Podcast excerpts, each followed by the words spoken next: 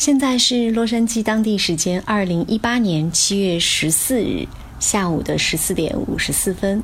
最近的洛杉矶真的是热出了新境界，四十五度的高温让户外的温度完全可以煎个鸡蛋，于是待在空调房里似乎是最佳的选择。当然了，如果各位来加州旅行，无论再热的天气，也请记得带上一件薄外搭，因为无论室外多么的骄阳似火，室内的温度都足以让你瞬间感受到冰冻的快感。又到了旅游的旺季，很多的朋友都选择来美国旅行。听一位做导游的朋友介绍，七八月份呢是美国最贵的季节，机票、酒店还有一些配套设施都会随之涨价，而且涨幅不少。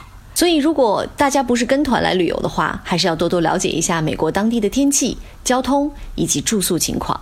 尤其是选择自驾的朋友，更应该在出国前做好线路的计划，了解当地的交通规则。加州的交通呢是比较糟糕的。早晚高峰，主要的 freeway 都会很拥堵，而且车速很快。美国人开车比较随意，经常会看到高速上有人边开车边打电话，或者边开车边抽烟。我还曾经看到过有女士边开车边化妆。所以，如果选择自驾游，各位一定要注意交通安全。另外，选择住宿的地理位置呢也尤为重要，最好提前了解一下酒店所属区域的治安情况。最近真的是听到了不少游客被盗的消息。出门在外还是得多加小心。我也一直希望找一位对加州旅游比较熟悉的朋友，可以更加详尽的给大家介绍一下南加州的旅游线路及景点。可是还没有找到一个合适的采访对象啊！我努力，我努力。我今天要给大家介绍的这位嘉宾，我们第一次见面就嗨聊了。剪辑完采访录音，我一直期许着有一天我们可以有更多的合作，让中美文化有更多的相互了解。他叫汤姆周，他有很多的头衔。话剧演员、话剧导演、选角导演、广告制作人、视频剪辑师。我的一位英语老师在知道了我制作一个介绍关于美国华人生活的音频节目之后，极力的向我推荐了 Tom。他说 Tom 是一个有趣的灵魂，你应该听听他的故事。于是，在一个下午，我敲开了 Tom 工作室的门，于是就有了我们洋洋洒洒的嗨聊。而开篇，他就以一个十二岁来到美国上学的过来者，讲述着他眼中的中美教育的差异，以及他为什么要心心念做的话剧，一个越来越小众的演出形式。您是几岁来了美国？我十二岁的时候从台湾来的。我十二岁那个时候，你的语言好吗？我那时候英文一句都不会，我只会很普通的 How are you? I'm fine, thank you。十二岁应该是这边的 Junior High School。对，就呃，我刚好是小六上完以后，嗯，直接来这边，然后初中嘛？初中直接上七年级。嗯，对。那个时候语言不好，刚刚来到美国上学是什么样的一种状态？刚开始来的时候刚好是暑假，所以呢，那时候我们就要先科普一下。ESL 就是 English as Second Language 这样子，所以我们英文有试着要打底子，但是其实真正打起来呢，没有什么办法，就是跟小朋友或者跟同学聊天聊出来的。呃，还好是因为我在这边直接住到的是 Arcadia 这个城市，阿卡迪亚城市呢，其实大部分都是华人，所以坐在我。正对面还有我旁边的老师，特别是安排是会说中文的啊，对，所以其实带我带起来的时候还算顺利。其实我觉得这一点是美国老师比较人性化的一点。你像我的女儿刚来的时候语言也不好，所以她真的就会安排会说中文的孩子去特别的辅助你。对，而当老师说到一些重点的时候，他会让这些孩子翻译给我的女儿。对，所以这个是美国教育当中挺人性化的一点哈，就是。他就是会会特别的去督促一下，会帮助一下。我是觉得还不错，因为我知道台湾的教育和我们大陆的教育很相像，对对对，就是死学、苦学、好好学哈。然后书包一个比一个重，对，作业一个比一个晚。所以来到这边之后，您自己对于美国的教育，因为你亲身体验了不同的两种教育方式嘛，你自己的感觉是什么？第一个书包轻。就什么书都基本上就是放在教室里面，所以你没有特别的烦恼。美国比较注重的是他们的运动类，还有他们的才艺类，所以呢，他们在这些课程上呢，会花一点心思，会花一点资金，去给他们一些就是下课时候能排练啊，或是练习。另外一个就是两点半、两点四十分，真完全没有作业，你就是不太紧。就是不太担心，不太紧张。但是美国这边，呃，初中以上到高中到大学，是不是学习压力就会慢慢加重？对，因为他这边其实很多东西是自己要，你要自己去学的。嗯，就是很多东西从一开始他们就会是比较是开放性的。嗯，就会像说你要不要读音乐啊，你要不要读呃。球打什么球类啊，或者跳个舞啊，或什么，它是让你能自由发挥。只要你的主科没有问题，你其他课你都是，它算是 elective 选择性的东西。压力其实讲起来呢，我自己本身没有什么压力。嗯哼，对，因为我当初。其实我身边的所有的朋友们，他们都是很努力的在读高中毕业、考大学、考大学的一些像 SAT 啊，或者一些什么课外的活动啊。我当时没有觉得说自己想要读什么好大学，嗯，所以 所以没有给自己很大的压力。对对，我也没有给自己很大压力。不过在美国这边，呃，唯一好的一点，这个可能跟台湾地区和我们大陆不太一样的是，你可以选择很普通的，像中专类的、大专类的，然后你只要修够了学分。你还可以转到大学，你可以转。对，你可以随时的对于你自己的人生进行一个调整。对啊，可能前期你在荒废时间，但你后期可以抓紧时间。对对对。但不像我们是一条道，你就只能按着这条道走到黑。对对对，就是没有什么高考啊、联考啊这种东西。其实真的讲起来，这些东西之后你还是有选择性的，没有一条路是死的。嗯，所有东西都是有无限的可能和无限的希望。在这边是从什么时候开始决定你要去学戏剧类的东西？走戏剧这这条道路呢，其实还蛮坎坷的。呃，我当时其实我自己在艺术上，我其实还蛮喜欢的，所以我那时候跟我爸妈说，我想要做一个画家。那你也知道，华人的父母，你想说画家又不挣钱，不挣钱什么？你知道什么样子的人才能画画吗？死人，因为这样子才赚钱。其实画了一幅画，嗯，然后就是一只狼，嗯，那你也知道。老人家他们就是比较迷信，嗯，所以呢就不好狼性啊，对对对，狼性，白眼狼，狼入室啊，什么什么。然后呢，那时候我就画了这一幅画，这也是我唯一画过的一幅画，很好啊。然后我就再也没有画，原因是因为我妈不让我挂这幅画，就是不让我挂到家里。然后我就那时候任性就摔笔，然后讲说我以后再也不会画画。就自自从那一次以后，我高中就开始消沉、放荡、浪迹天涯，也不用 就抵抗嘛？对对对，不断的抵抗。所以那时候我也对申请大学这些东西我也不太在乎。那时候原本的梦想是进一家蛮不错的艺术学校，叫 Art Center 啊，Art Center 对，在在帕塞蒂纳这边。但是后来就是没忘了，以后就直接进入到。我的呃社区大学的生活，嗯哼，对，我是去 Citrus College，先是读，因为我爸是从商的，所以商科的时候呢，他希望我就是继承家里的一些事情哈，对对，或什么，这是中国父母传统的想法，对对对，你要不能成医生的话，你就跟我做本行。可是那时候我读了两年以后，就是不太开心。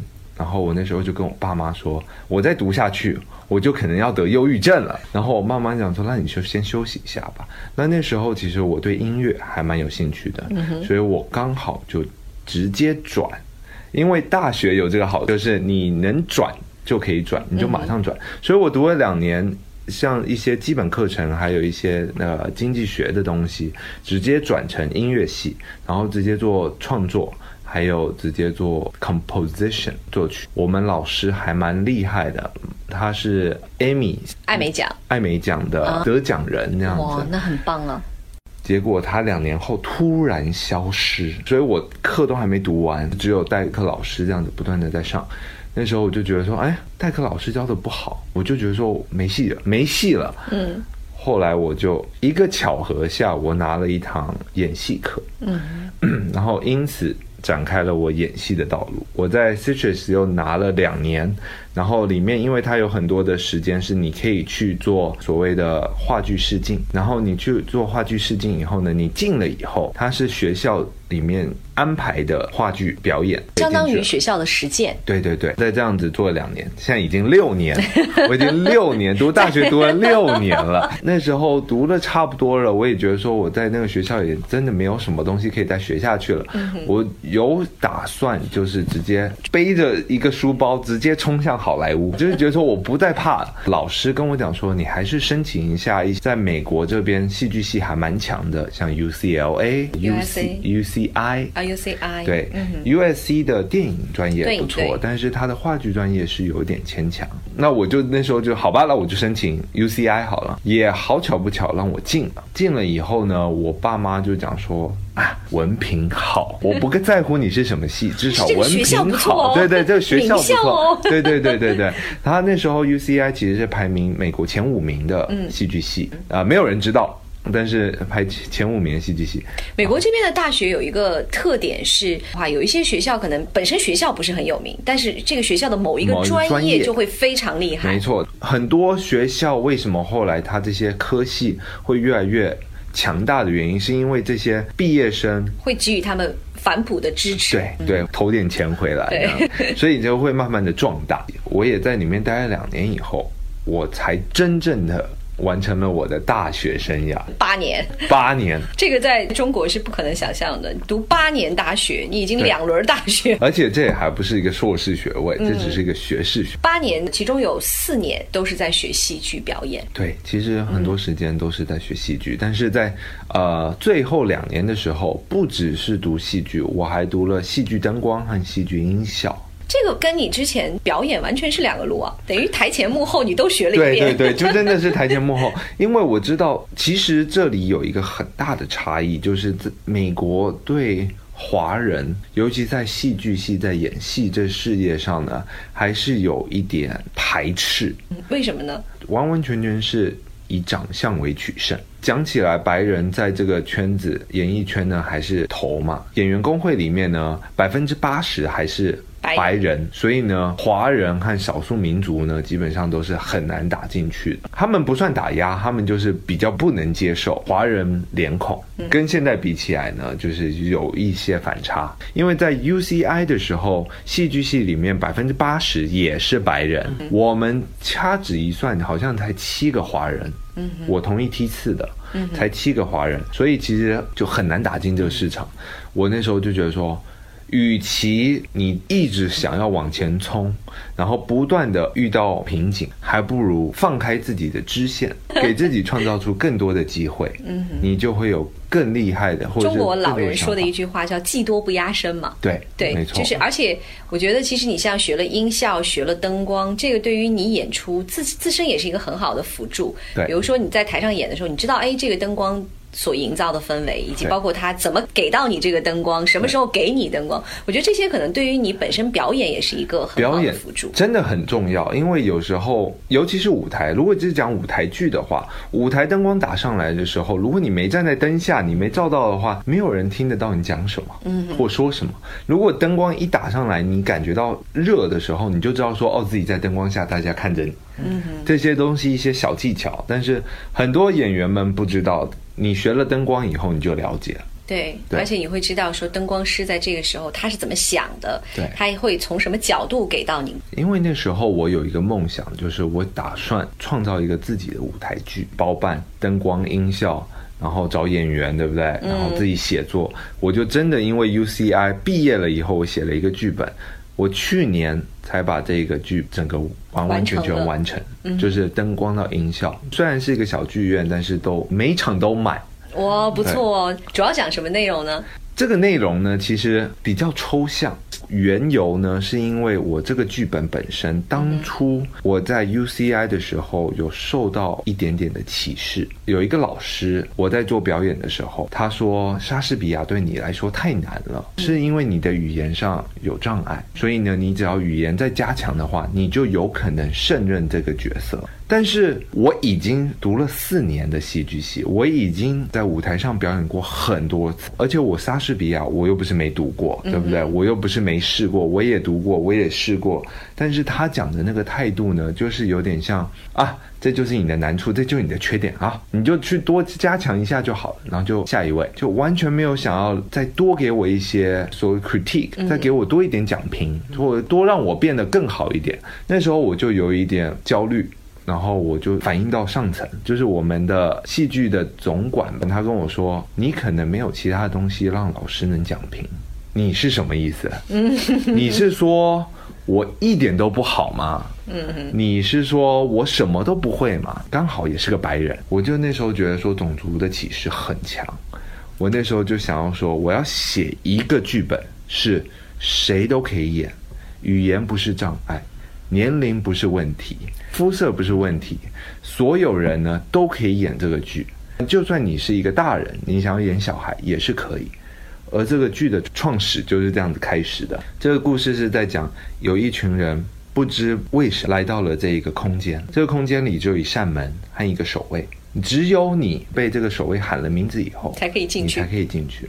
所以这些人从头到尾要去寻找，说他们为什么在这。当每一个人一直离开的时候，离开到了另外一扇门的时候，他们会给一些线索，他们会让观众们了解到说他们为什么走进去这个门。因为我有一个小小女孩，小女孩呢指的所有人是以《爱丽丝梦游仙境》的一些人，就像他们的那个 Mad Hatter 啊，或者是那只白兔啊。但是这个故事并不是。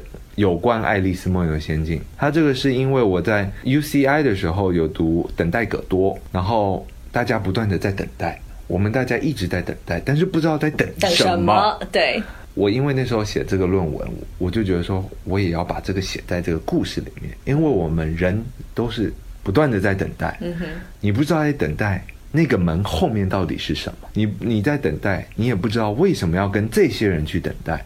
但是这些人都有关联，我们人与人之间都有关联的。但是为什么我们会在这边？是一个比较抽象的东西，但是到结尾的时候会一目了然。这个有一点点像人生，也有一点点像我们这些从别的国家来到美国的这样的一种状态哈，因为。我们为什么会来到这里？每个人的理由都不一样。有人为了挣钱，有人为了活得更好。那有人可能像我们，就是说，哎，美国现在还有一部分是先进的，我们应该去学习。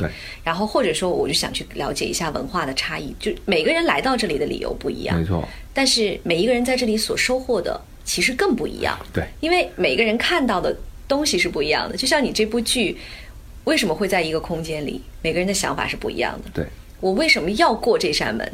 因为我也可以选择不过这扇门，对，然后它的最终的到达的目的地又会不一样，对，所以其实这部剧如果下一次演，我一定要去看，应该很有意思。对，还不错。我现在在准备要把它翻成中文。我有发现一个问题，就是台湾地区的导演，或者说台湾地区的文化所孕育出来的是对话剧情有独钟的。事实上，现在中国比较流行和票房保证的话剧，都是来自于台湾导演。真的啊？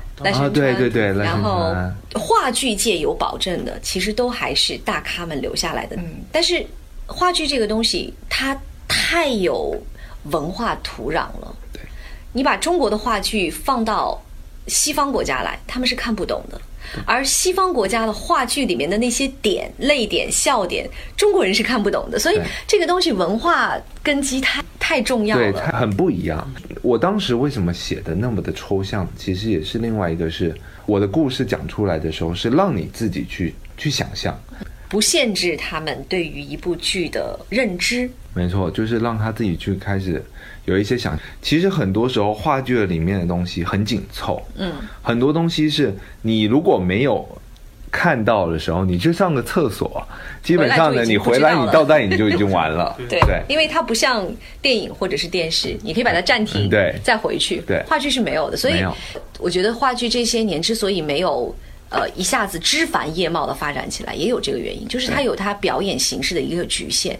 但同时，好的话剧、经典的话剧，一定是能够给所有到场的每一人一种震撼的。而这种震撼，不是电影和电视这样的一些现代的传媒模式可以传达给大家的。对，而且其实话剧对于表演者的要求更高。非常高，嗯，非常高。你一个剧真的如果没有办法自己能带入这个情绪的话，你就别演了。对，对就而且从声音到形象。对，到你对整个剧本的理解，电影和音乐是一样的，我可以后期剪辑，你可以 NG 无数次，我最后选你最好的一次。可是话剧没有 NG，你的即兴表演就非常，你的那个临场机制很重要。最早的话剧是没有麦克风的，没有，就是剧院里面我的声音要从第一排传到剧院的最后一排，对。每一个观众每一个角落他都必须要听到，所以其实对于发声用气，对于表演者的要求更高，非常高。甚至面部表情。有人说话剧嘛，离那么远我不一定能看到，但其实你们的面部表情，甚至是细微的小动作，都是要细抠的，对吗？尤其是像你哭，你真的要哭，呼巴掌是真的呼下去，啊，没在手软的。呃，电影现在当然要求的是男的要帅，女的要靓哈。但话剧其实每一个话剧演员拉到电影上面的表现一点都不会逊色，因为不会他们基本功太强了。甚至有的时候有人说，你像中国现在真正实力派的演员，全部都是出自于话剧的舞台。呃，我要问一个特别残酷的问题：话剧的生存如此艰难，你为什么还要坚持？这就是一个人为什么一直要走一些自己想要走的道路，为梦想，为为自己的理想。然后，因为这是我热爱，我觉得辛苦，如果你觉得是值得的话，它其实嗯不会让你觉得辛苦。所以其实现在你做广告啊、电影的选角呀、还有包括做一些周边的事情，是为了挣钱来填补你自己的梦想。完完全全是，对就是我得先活着，我才能保证我接下来去做我想做的事情嘛，对吧？对所以所有的这些未必是热爱，但它是必须。对，生存和你的兴趣，如果能真的能把你的兴趣变成一个挣钱的东西，那当然是最好了。但是很多时候呢，你不能两全嘛，所以你必须要有一些割舍。剧场其实升级是很难的，因为我不太懂这个专业，不太懂这个技术哈。但我在想，你们排了一个剧，如果比如说哪怕是改几幕当中的台词，是不是都会很费劲儿？其实蛮费劲儿，因为话剧很多东西都是以故事为轴，所以像尤其是像这种比较摸索的东西，你故事就有点像侦探片，对，对，有点像侦探片。如果你这个线索突然一早放了啊，后面一半可能你就已经被猜出来了。所以它难度更大。它难度是有一点，一个好的舞台剧，整个连舞美下来，它的整个开销真的是跟电影、电视比，那太太太非常少，便宜了对，非常少。啊！但问题是，比如说这一这一个这个所有的背景、幕布，还有包括你的一些道具，我可以用一辈子。对，如果你只要我这个剧一直演着 一直演着，就是一辈子，真的。是，所以它的投入和产出比是不成比例的。嗯，投入精力的投入更多，产出的效益更少。可是，在整个的硬件投入上面又是很少的，可是它产出的比例又是很大的。对对，所以这就是真的要看你自己喜欢的、热爱的东西在哪里，不然你也你也不会想要有这个心去做，嗯，换栽培。可是大部分的年轻人哦，现在第一他不会去看话剧，没有文化底蕴，对。看不懂话剧。嗯。十十几岁的孩子，他更希望看到的是快消的文化东西。抖音火，对。烧就是太烧脑的东西，他们不想要做，对，对，人的大脑一定会越来越简单。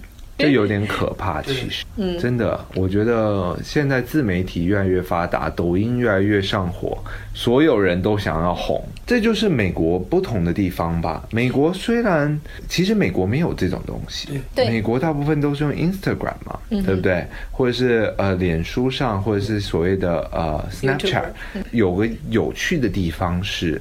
美国人其实很多人呢不会想要把自己的隐私发放出来，就是刚好是相反的。其实我们一直中国文化一直在教导我们说不要出头，不要出头。我觉得就是压抑太久了。对就是中国人的这种不要出头的教育模式，让他们压抑太久。在互联网上，你又不认识我，对，所以我可以完全展现我自己，我可以搞怪，我可以不是我，对我可以不要脸，对所以其实这个也是多年来的这种压抑导致的一种爆发对。但是美国这边呢是一直是开放的，对就是我的家门关上了，你进不来就是进不来，对对这是我的家里的状况。对，就是你越给你自由，你就越不敢出门。嗯哼，你越不出门，你就越想要冲出门。对，是这是围城嘛。对我来了美国以后，我也有一个感受是，美国人特别的传统。嗯，他的传统不是说是这个这个文化上的传统，是他还在用纸质的信件，他还在用纸质的地推的这种营销模式。对可是现在我们在是全球看到的一些运营的经营的模式，所有高端的又都来自于美国，所以 它落差好大。非常大，非常大。而且，其实我最近才了解到一个非常有趣的事情，就是我发现很多美国人其实是知足，常乐的，对，知足常乐的，就是他们完全，他们永远就这样子，他们到了六十五岁就想说，我就是要退休，我就再也不做任何事情。五点半下班，对。五点二十五你给我发的邮件我已经不看了，因为要到明天看，这是我明天的工作。，超时我也不要，你要多给我你给我多少钱我也不要。我也不要，我就是要这样子时间下班，你能拿我何？就是这样子。他们其实上呃工作室他们想要有规律的时候就有规律，不会像中国，就是可能你到六十五岁，你都还想要再挣点钱再挣点钱，不断的一直在往上走，不断的有那种想要怎么样挤破头，我觉得这个跟商机。跟历史的车轮有关。其实你倒回去看，嗯那个时候美国人民是因为独立出来以后，它就是一种向上，我要发展我的经济，我要挣钱，我要那个时候的黄金梦、美国梦。那中国现在就是这样的一个阶段。汤姆完全自主自创的第一部小剧场，居然是以种族歧视为背景。大概是因为我一直将自己设定为一个过客，所以我总是睁开好奇的眼睛去发现差异，去寻找不同，然后收获了很多的乐趣。可很多人决定驻足于这个异国他乡时，似乎就有了更多深刻的、细微的、难以描述的不舒服的感觉。这种感觉来自于肤色，来自于族裔，来自于文化，来自于根植于内心的不同和不认同。在洛杉矶认识的很多华人都会跟我提到这种微妙的不舒服，这是一个不可能跨越的话题，也是一个不可能根治的问题。汤姆说，他希望能够通过自己的努力得到哪怕是一点点的改变和改善，可我们分明都知道，这很难。汤姆的工作室里挂着他唯一的一幅画作，那只雄赳赳、气昂昂的狼，成为了他梦想的起点，也成为了他重要的转折。艺术创作上，他选择了一种最没有狼性的方式——话剧，倒是有一点润物细无声的感觉。因为他说，文化的改变急不得，文化的认同强迫不来。美国还是有一个很大的问题，就是华人一直打不进去这个主流，尤其是我们像我们这些不是土生土长的华人，你的英语上，你的英文还是会有一点口音，你这个口音呢，反而会阻拦你的道路。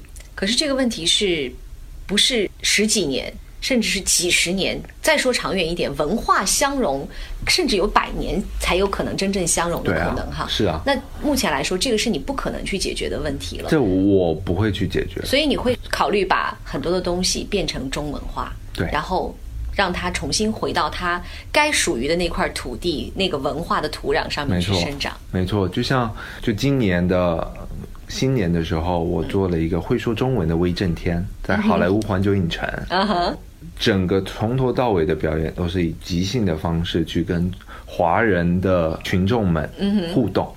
目前来说，呃，尤其是洛杉矶这块土地哈，华人太多了，它的比例越来越大。非常大。对我们说，中国人是一个特别聪明的民族，哪里好我就到哪里去。那洛杉矶呢，真的是依山傍海，对，然后空气又好，呃，这个吃的整个的交通各方面又非常的便捷，所以华人的群体在不断的增加。这也是为什么在洛杉矶现在越来越多的中国文化在被渗透，其实这是一个好现象。对，但是在这里，永远你都是客人。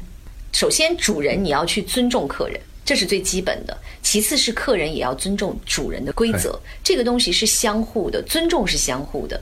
而现在地球越来越是一个村的这样的一个现状下面，大家应该要找到的是融合，而不是排斥。对，而融合的过程当中，文化、音乐是最最好的一种模式。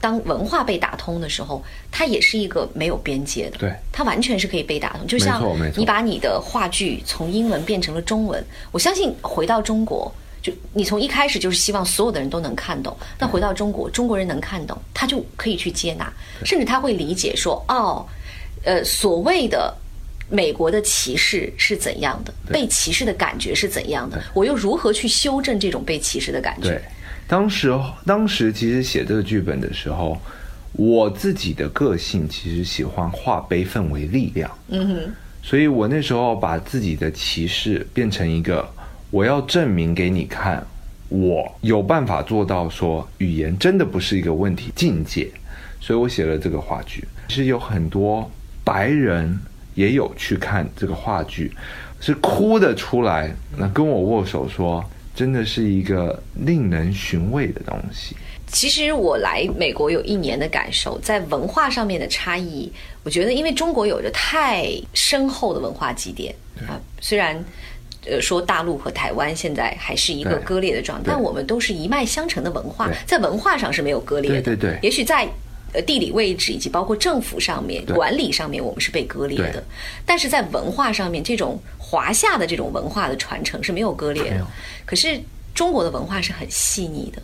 如果说美国人的文化，我觉得它是粗粝的，他对你的热情就是像火一样，对他对你排斥的时候，他就是像冰一样，他会对你眯眯眼儿，他会做一些不雅的动作，他会把所有的愤恨都表现出来。对，你利用了这个特别好的优势，你把细腻的一部分抽离出来。那老外作为一个粗劣的只看到了冰与火的人，他突然感受哇，还有这样的一种 一种形式。他对我当时其实还蛮惊讶，说其实还蛮多人支持我。你有觉得你自己在做一件特别伟大的事情吗？我当时就觉得说我要飞上天了，你知道吗？因为因为这个是一个特别有趣的感受，呃，我跟你的感受有一点相像。我觉得我们应该做一个文化的桥梁，对就是把中国的文化和西方的文化，把中国的文化和美国的文化是串接起来的。是也许我们所贡献的力量非常小，在茫茫的历史长河里面，我们根本就是就看不到的那一粒，但是我做了。对我做到了。就像我我刚才你在讲的时候，我一直在想，如果有一天你回到了中国，在中国的各大城市去巡演你这个剧的时候，会让很多不了解美国的人可能会了解他。对而且就像我今天采访你哦。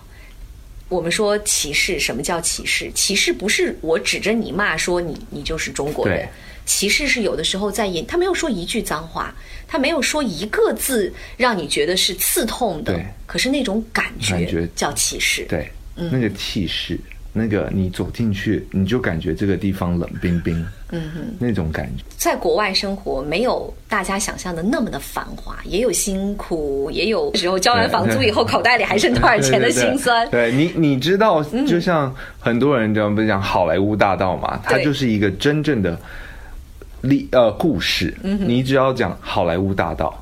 来过的人就知道是什么，没来过的人就很向往这个地方是长什么样。就这个样嘛。一条路上有点霓虹灯，在中国哪一个城市不是这样啊？对对对对，好莱坞大道是吧？哎，我走了那么久，我都不知道好莱坞大道在哪，然后人家就会跟你讲，就在你脚下。你我们一五年来旅行的时候，就是当时那个剧院哈门口的这个有手掌印，我们找哇找找找哇，这个迈克尔杰克逊啊，这个，但是。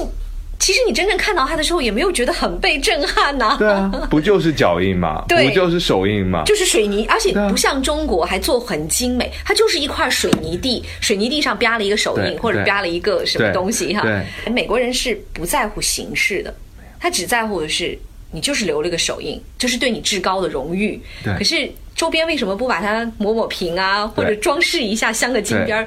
但中国人很在意这些。对，这是文化的差异。这是个非常大的文化差异。但这种差异，其实如果你不你不去理解它，你其实是会觉得说什么啊？对啊，为什么要什么玩意儿？对，但是当你去理解、去学习、去深入的时候，你会说啊，这就是美国人的 style。对，你就会宽容他。你说啊，他们就是这样的。对，他们就是直率的。他们跟你讲一就是一，二就是二，他们不想做就是不想做。对，中国人讲一的时候还有零点五在心里。对 对对，还有零点五说我要怎么样绕一圈。嗯，我们曾经有一个美国的朋友在西安演出，有一天下雨，里面穿了一件背心，外面真穿件皮衣，大夏天哦。然后我老公就说：“哇、k e v i n 你热不热？”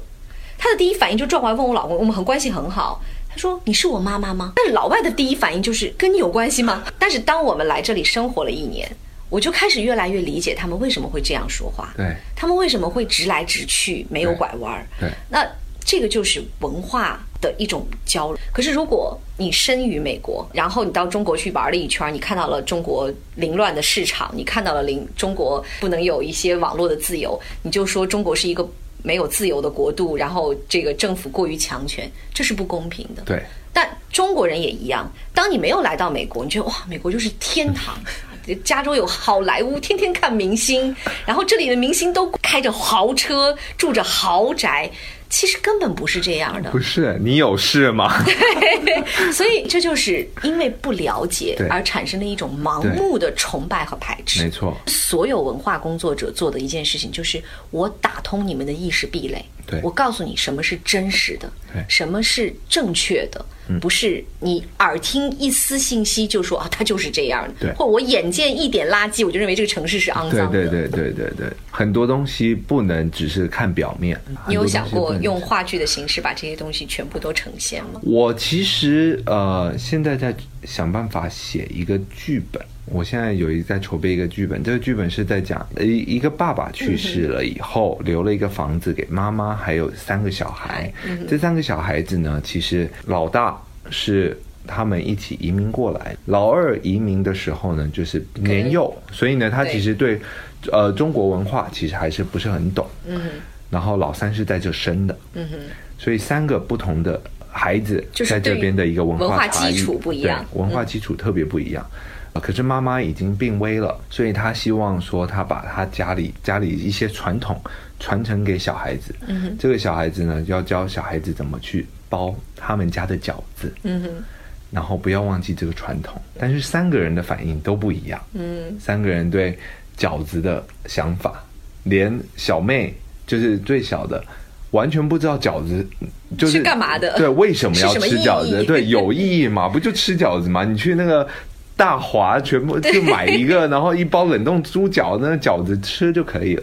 对，可是它这个不同的文化差异，嗯，然后就是以这个这个方式，我是希望说，最后妈妈去世以后呢，其实每一个小孩子呢，都因为有包过这个饺子，以前有帮过妈妈，但是是不同的步骤下帮妈妈的，所以呢，在这个东西的时候是三个步，三个人坐下来想办法拼凑出来一顿饺子，那个妈妈的味道，嗯哼，他们家里的味道。嗯哼，呃，在拼凑的时候呢，其实老大想要把这个房子卖，然后呃老就是老三呢，他觉得说我们是一家人，为什么要把房子卖？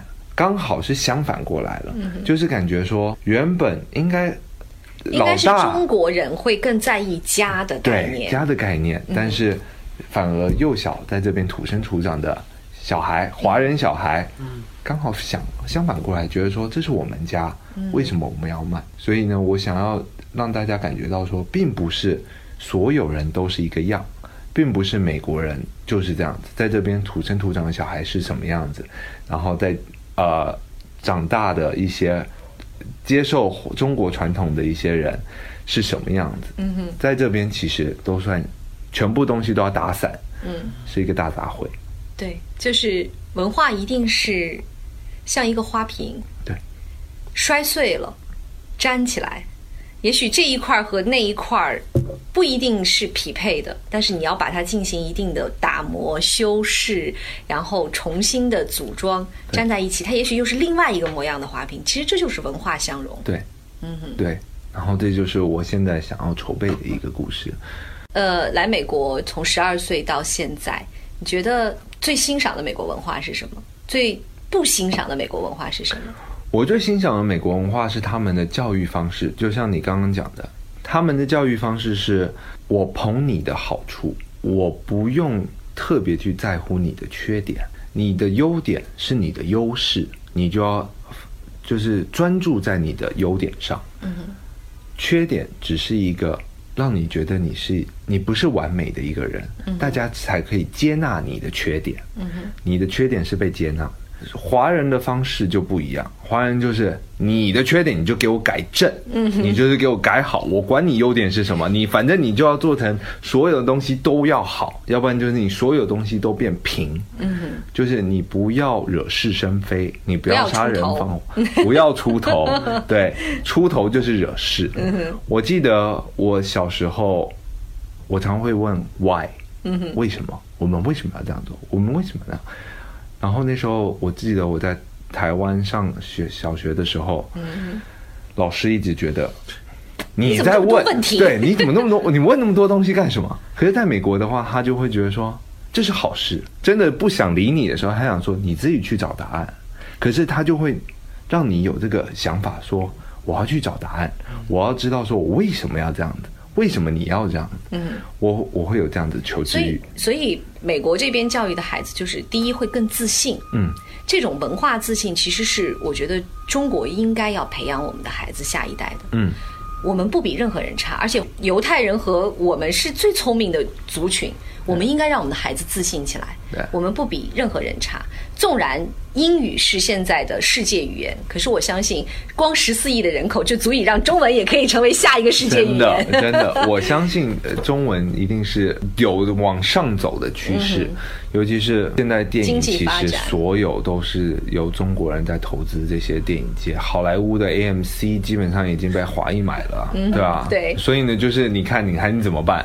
所有的东西都是反过来了。对。现在中国人全部就要把美国的影视圈给吃了，就用这十四亿人口。我们有我们有流量，对，我们有互联网的流量，我们有人的流量，对对对，我们 自媒体一火就你就完了。而还有一点。我觉得美国这边的孩子是让我觉得他们的求知欲，就是你说的，老师有的时候只给你一个 topic，剩下的事情我不管了，你自己去找吧。我不管你通过什么找，你问人也好，你看书也好，你互联网上去查也好，反正最后你要给到我的是一个结果。而这个结果在美国很有意思的是，它的结果并不唯一。对，这个很有意思。你不是说，在中国人的概念里面，他是一个好皇帝，他就是个好皇帝；他是个坏皇帝，他就是个坏皇帝。对，那美国这边不是的。他会说：“为什么你选择选择他是一个好皇帝？你给我一个理由，你只要说服我，好，那你就是 OK 的，你你就过关喽。如果你觉得他是个坏皇帝，他坏在哪里？给我一个理由。所以这里的孩子会更开放。对。”他的思维模式会更不偏激，并不是非左即右、非黑即白，而是说我知道我有我的标准，他在我的标准里面是好与坏、黑与白。对，所以这个是美国的一个文化当中很值得我们中国去借鉴的，因为我们首先要文化自信，其次是要有自己的标准，我们不以其他人的标准为标准，不是说你美国说这个好，这个东西就好，不是说。政府说这个好就是好，我们的孩子在一开始就应该知道什么是自己要的东西。那最不能接受的美国文化是什么？我觉得是美国文化是你要不断的证明你。我觉得这不是算歧视歧视的一个问题，这是一个你。他的缺点是你不断要想办法证明自己，它不断的在挑战你。其实你在很多时候你是不断的接受到一个精神压力，这精神压力呢是来自各国、全球的压力。这个压力不是只是单单的是一个国家的压力，这压力是来自不断的太多的信息流量进来的东西。所以就像我们刚刚讲的，这个好处就是有很多人是有这些灰色地带。但是相对的，当你遇到了很多人都有灰色地带的时候，你就有问题，因为你的所有的坚决的一些想法会不断的被打翻，嗯，会不断的被人家拱出来，或是不断的推翻了你原本的思想。就像像像美国不是说他们的自杀人口其实还蛮多的，嗯很多人都是因为忧郁症啊，或是什么抑郁症啊死亡嘛。这其实就是另外一个开放性越多，你灰色地带的人越多，你选择性越多，有选择恐惧症的人就会开始慌。这个就让我想到前两天我听这个高晓松老师讲哈，就讲说这个中国那么大的版图，这么些年来从古代就是它真正的行政管理制可能就是三百三百公里，出了三百公里我行政就因为。中国有句话嘛，叫“天高皇帝远，老子管不上”，对吧？其实用什么在统一这么大的一个国土，就是所谓的信仰。从以前的儒家思想到孔子，哈，美国是一个完全打破所谓的这种对。信仰，就是在这里你你可以信任何东西，是吧？你可以信基督，你可以信信天主，你可以信佛教，你可以信摩尔门呢，你可以信各种各样的。但就像我们去商场买东西一样，因为太多了，你反而不知道该选。因为其实像如果中国讲说什么条例啊什么，基本上他都会列出来，他就跟你讲说就是这么多，反正你要怎么走，你就走不出这个框，嗯，对不对？美国是。我没有框，我没有框。但是你要是到这儿了，我说你 完了，你出框里了。对对，你出框了，你要罚钱了。谁有说过说在这边两点以后不能停车的？哦，有啊，你要自己去查，你不查你就拿罚单，那你就学会了。对，就是很多基本上在。呃，洛杉矶这边的交通，大家一定都有吃罚单的经验。他没有列给你啊，他没有告诉你四点钟以后就是交通路段这边所有的行车要打通，你不能停车。没有人这样说啊。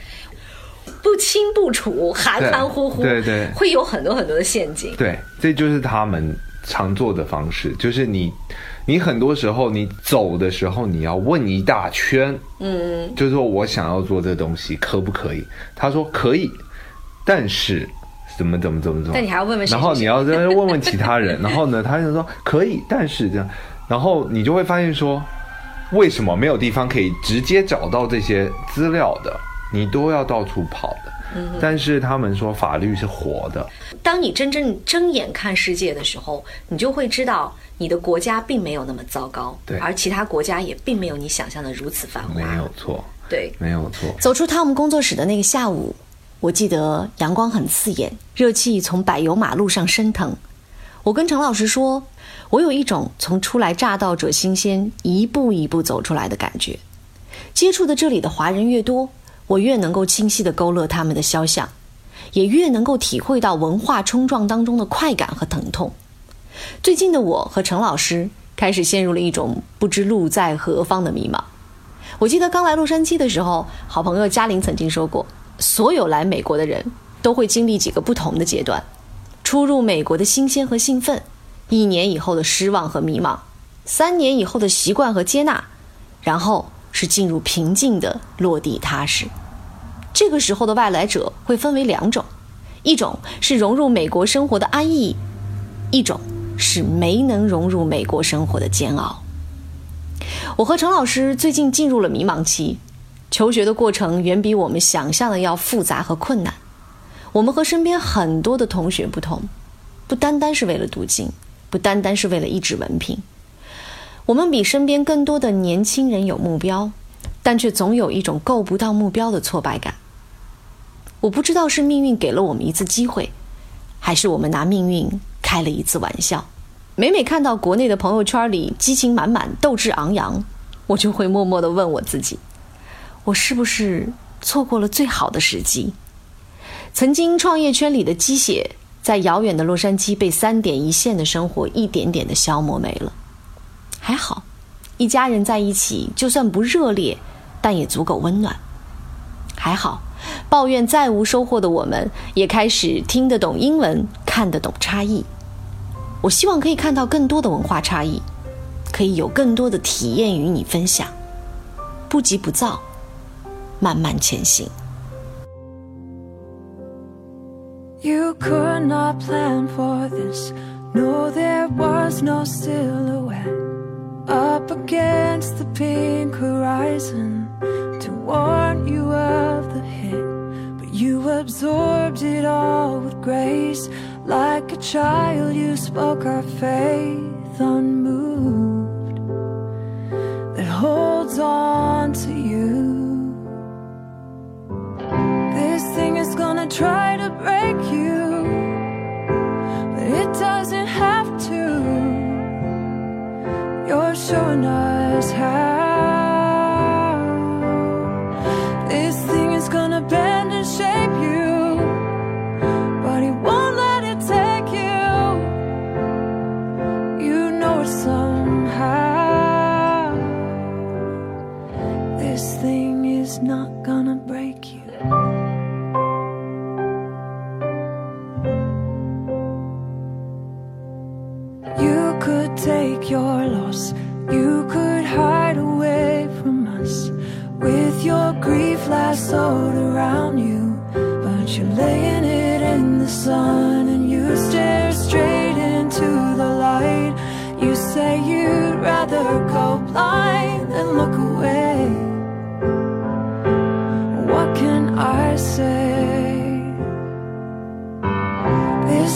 Gonna try to break you, but it doesn't have to. You're showing us how. This thing is gonna bend and shape you, but it won't let